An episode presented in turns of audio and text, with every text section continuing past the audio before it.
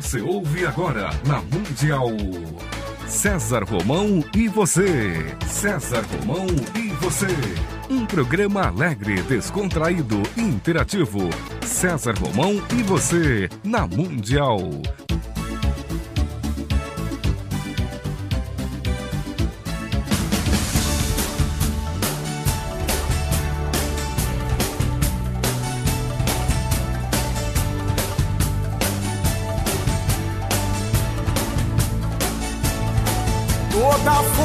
Pra vencer e o saber pra comandar. Tudo isso um dia vai chegar. Na jornada que começa, mil perguntas vão surgir.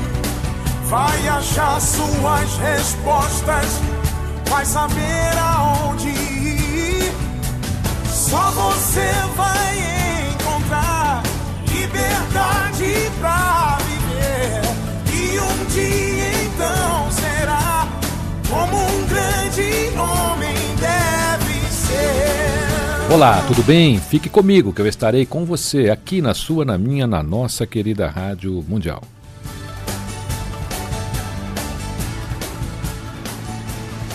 Eu tenho imenso prazer de receber hoje um querido amigo, companheiro aqui da rádio, também tem um programa aqui, faz muito sucesso, mas muito sucesso.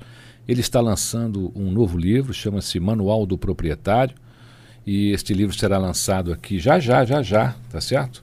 Na próxima semana, e a gente vai conversar sobre esse livro. É lá da editora Delfos.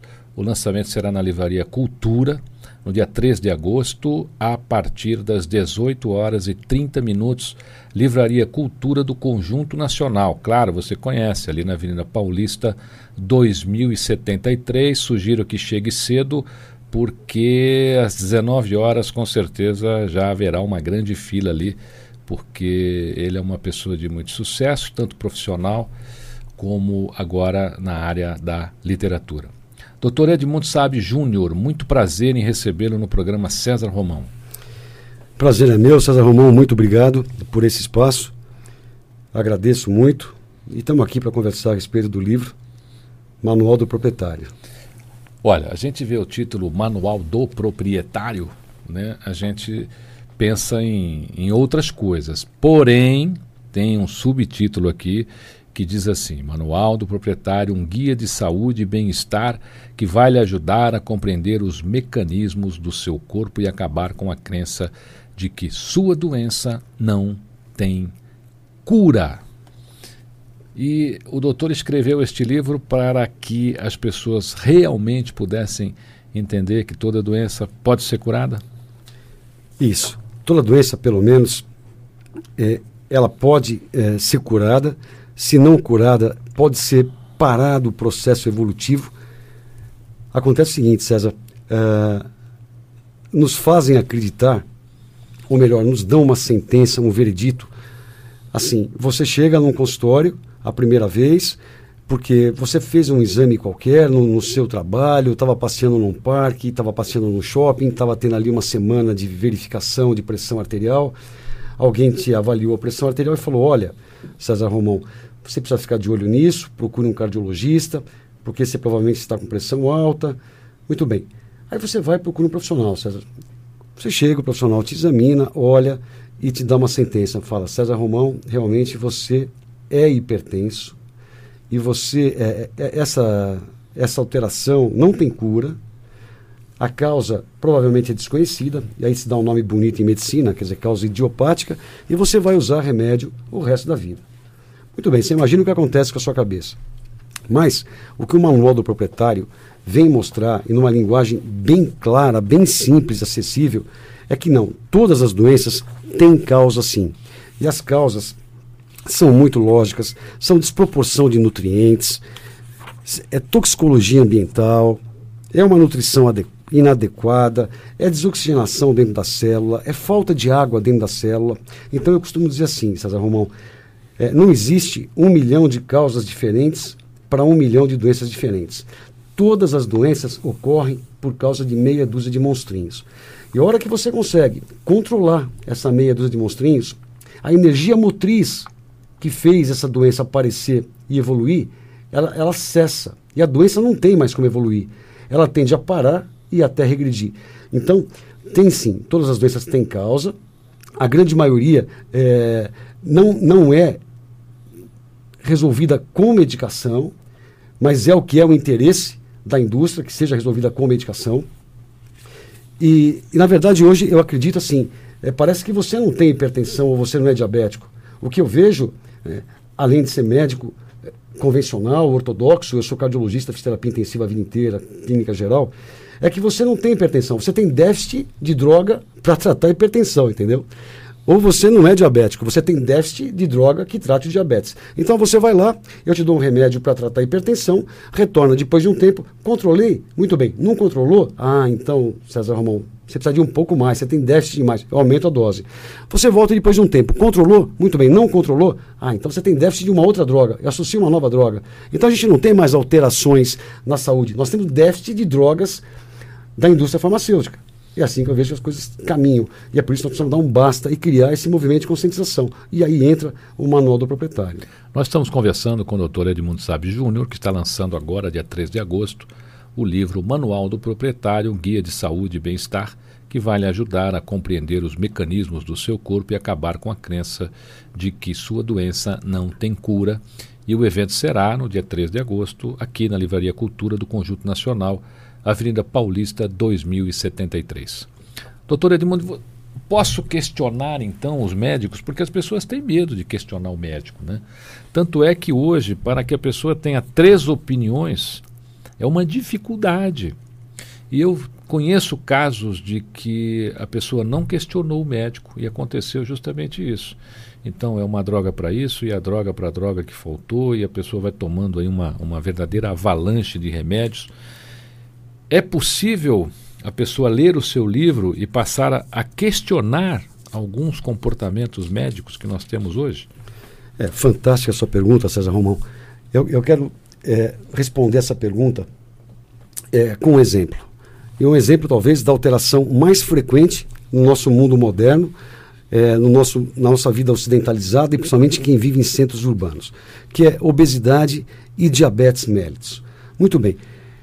O que acontece? É, poderíamos prever uma pessoa ficar diabética 10 anos antes disso acontecer. Como? E de uma maneira muito simples, César Romão, muito simples.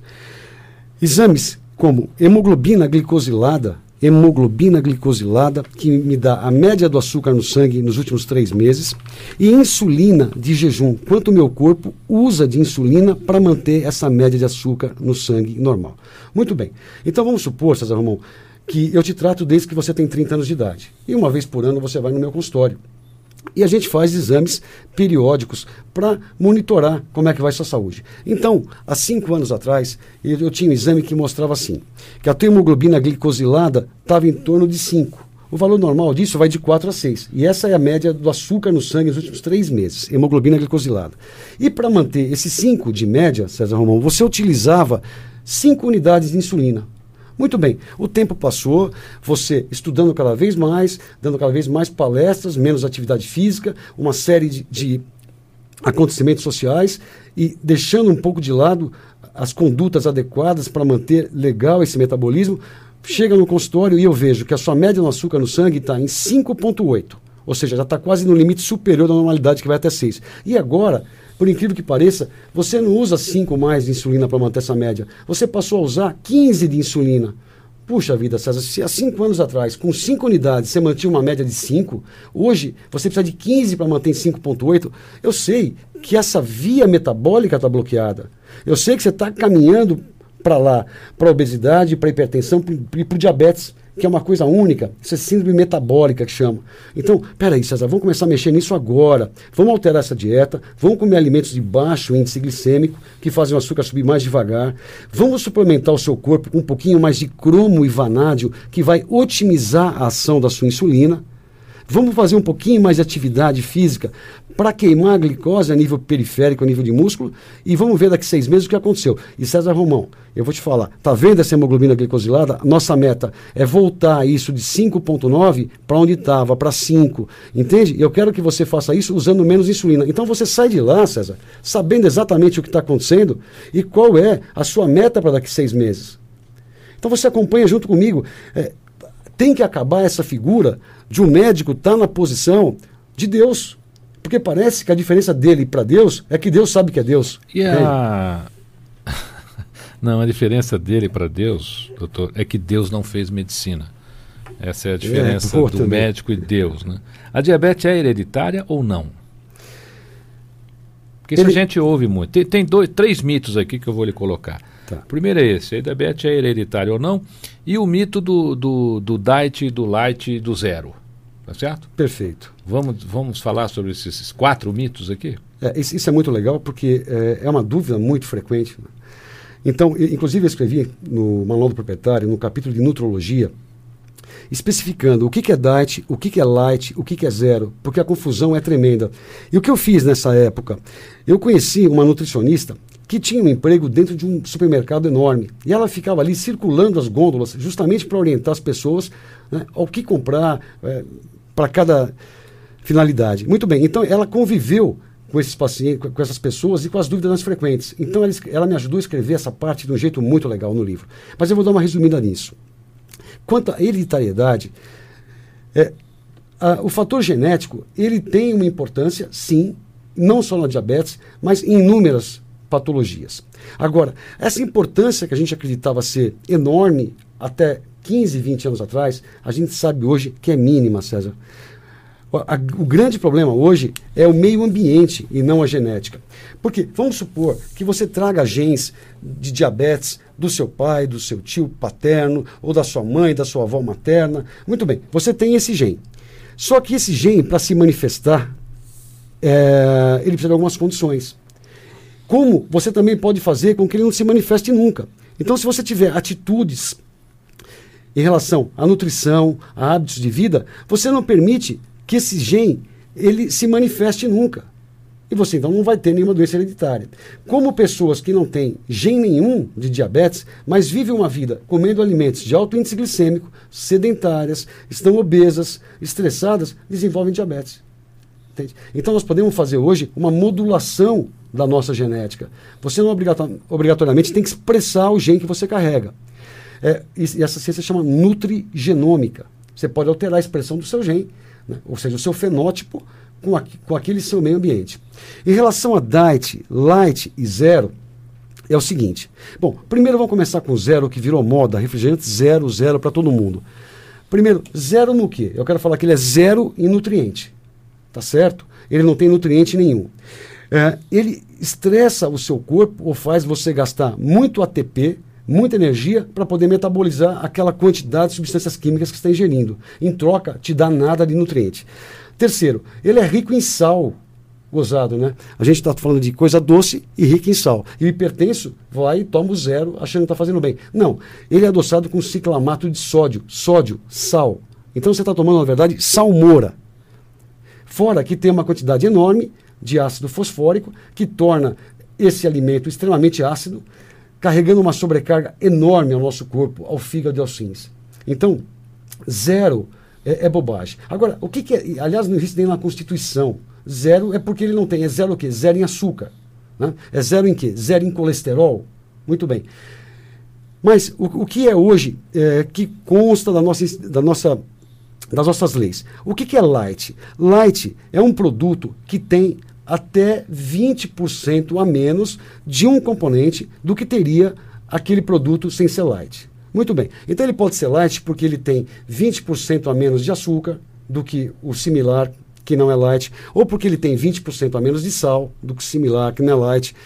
Enfim, o grande problema é que o pessoal hoje está indo atrás do light, achando que o light é a fonte da beleza e da elegância.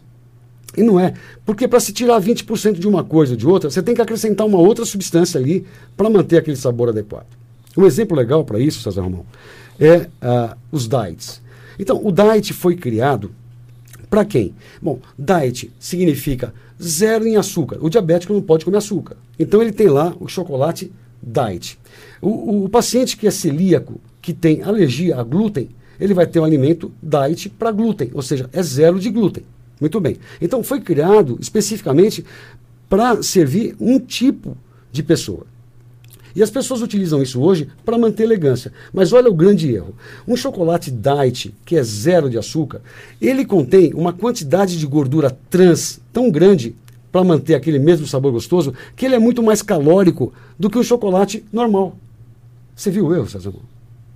Então, isso não está bem explicado para a população. É diet, eu vou comer três. É diet, eu vou comer três. É light, eu vou comer dois. É. Entende? Então, é isso que tem que ser bem colocado e está bem colocado no manual. Viu? E o cigarro é um grande vilão? Não é um grande vilão? É, as pessoas que fumam, o que, é que elas estão fazendo aí com a sua saúde? O cigarro sempre foi, já há muito tempo, é reconhecido como um grande vilão. Ou seja, o tabagismo em geral, além do cigarro, qualquer tipo de tabaco. É, o, o tabaco, ele, quando inalado, além daqueles, daquelas centenas de gases tóxicos que criam neuroreceptores, que, que apreciam cada um daqueles gases, ou seja, criam a dependência, que não é só a nicotina e o alcatrão, tem mais uma série de gases que são cancerígenos. Ele entra numa temperatura muito grande e causando inflamação direta nas vias aéreas. E te enche de substâncias tóxicas, diminui sua capacidade cardiorrespiratória, diminui a oxigenação de todos os seus tecidos, te envelhece mais cedo, gera muito mais radicais livres. Então, obviamente, não pode ninguém dizer que o cigarro é um hábito saudável. Como é que a gente pode ajudar essas pessoas que fumam, por exemplo, a deixar de fumar? Tem alguma coisa que seja simples né, e didática que as pessoas possam fazer? Olha, é, eu acho que aí é uma, é uma grande questão de, de opinião eu tenho notado que as pessoas deixam de fumar quando elas começam a sentir alguma queda no estado geral, nas quando condições gerais. Quando a casa caiu, aí resolve. É, quando a casa caiu. O que se pode fazer, o que existe hoje no mercado são substâncias que vão repondo a nicotina. Então tem adesivos, tem chicletes, para diminuir um pouco a abstinência, mas só daquela substância. Como nós falamos antes, são mais de 100 substâncias. Então, isso não ajuda tanto. Existem remédios que foram desenvolvidos com outra finalidade, como antidepressivos, e acabaram sendo utilizados como antitabágicos, que ajudam um pouco. Mas eu observo, e, e remédios específicos para o tabagismo, no caso, o, o remédio Champix, mas eu não vejo resultado positivo com nenhuma dessas atitudes quando a pessoa não está realmente disposta a parar a de fumar. Isso. E aí a ajuda psicológica também é muito importante. É, o, o, estado emocional no momento que ela estabeleceu em parar de fumar, como é que ela está, a sua vida familiar, a sua vida profissional, tudo isso tem importância. Iniciar uma atividade física também, porque ela vai notar a diferença de não estar fumando, fazendo atividade física. É, são as maneiras que a gente pode ajudar as O pessoas. intestino é o segundo cérebro, doutor Edmundo? Sabe, Júnior? Sem dúvida. O intestino Aliás, ele é o único órgão que trabalha independente do comando cerebral. É, ele é um tubo incrivelmente inteligente. Vamos imaginar um tubo de 14 metros, eu estou falando do intestino delgado, e esse tubo ele é cheio de preguinhas dentro. Se a gente pudesse abrir esse tubo e esticar, a gente teria uma superfície em torno de 400 metros quadrados. Muito bem. Tudo que passa por esse tubo, ele avalia e fala assim: isso é importante, eu vou deixar isso entrar na corrente sanguínea, porque vai ser utilizado para mim fazer um hormônio, para mim fazer um neurotransmissor, uma enzima, alguma coisa assim. Ou isso não serve, eu vou mandar embora pelas fezes.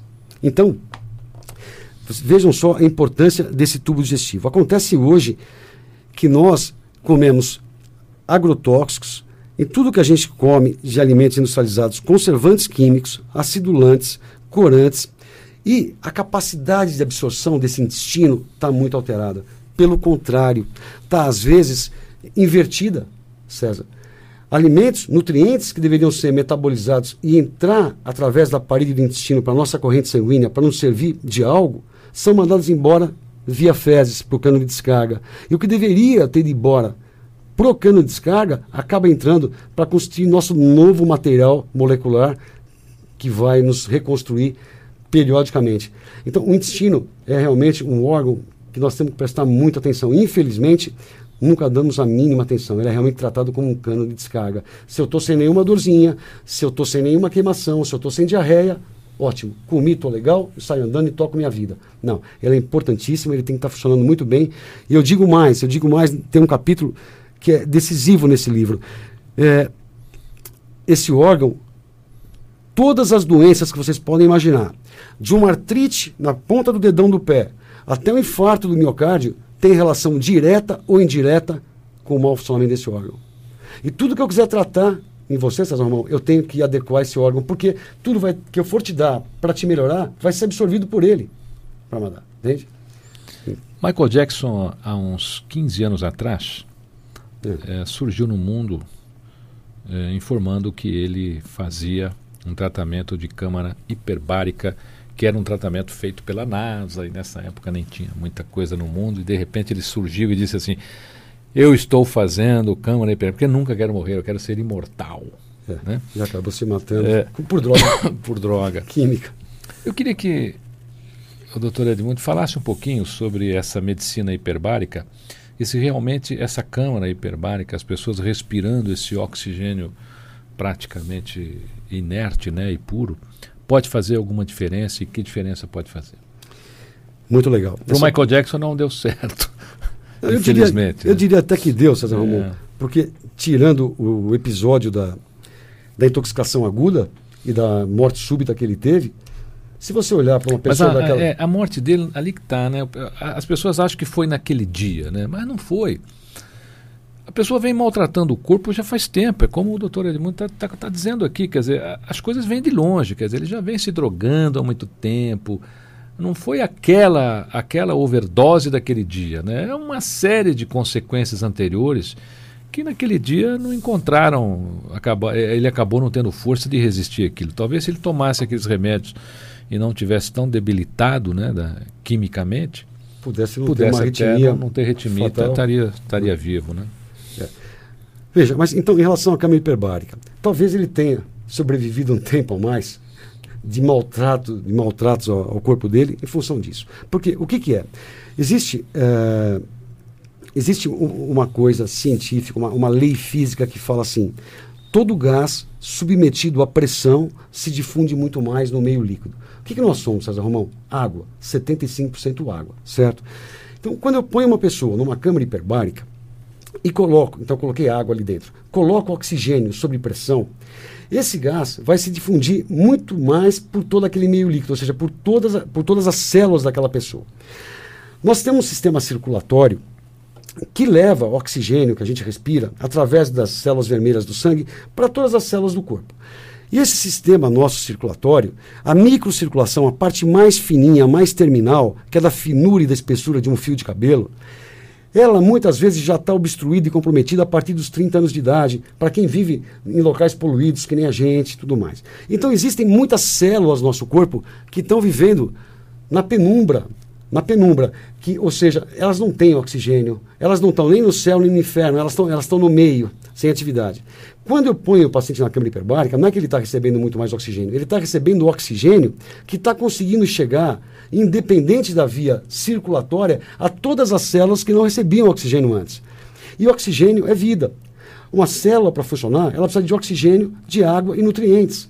Entende? Então, a câmara hiperbárica é uma das melhores maneiras para a gente estar tá oxigenando um paciente. Então essa pergunta é muito legal porque é uma coisa que ninguém conhece, a, a medicina hiperbárica, e ela é fantástica. Não só como medicina anti-envelhecimento. O doutor tem lá na sua clínica esse tratamento de medicina hiperbárica? É, a gente faz isso Inclusive aí... tem uma especialização aqui sua, acadêmica, nessa área, né? Isso, Ramon. Doutor Edmond, infelizmente o tempo passa rápido aqui, né? A gente a gente está num papo gostoso aqui, mas infelizmente daria até um outro programa aqui. Mas eu com certeza a gente vai estar tá junto novamente para falar sobre esses assuntos do seu livro Manual do Proprietário.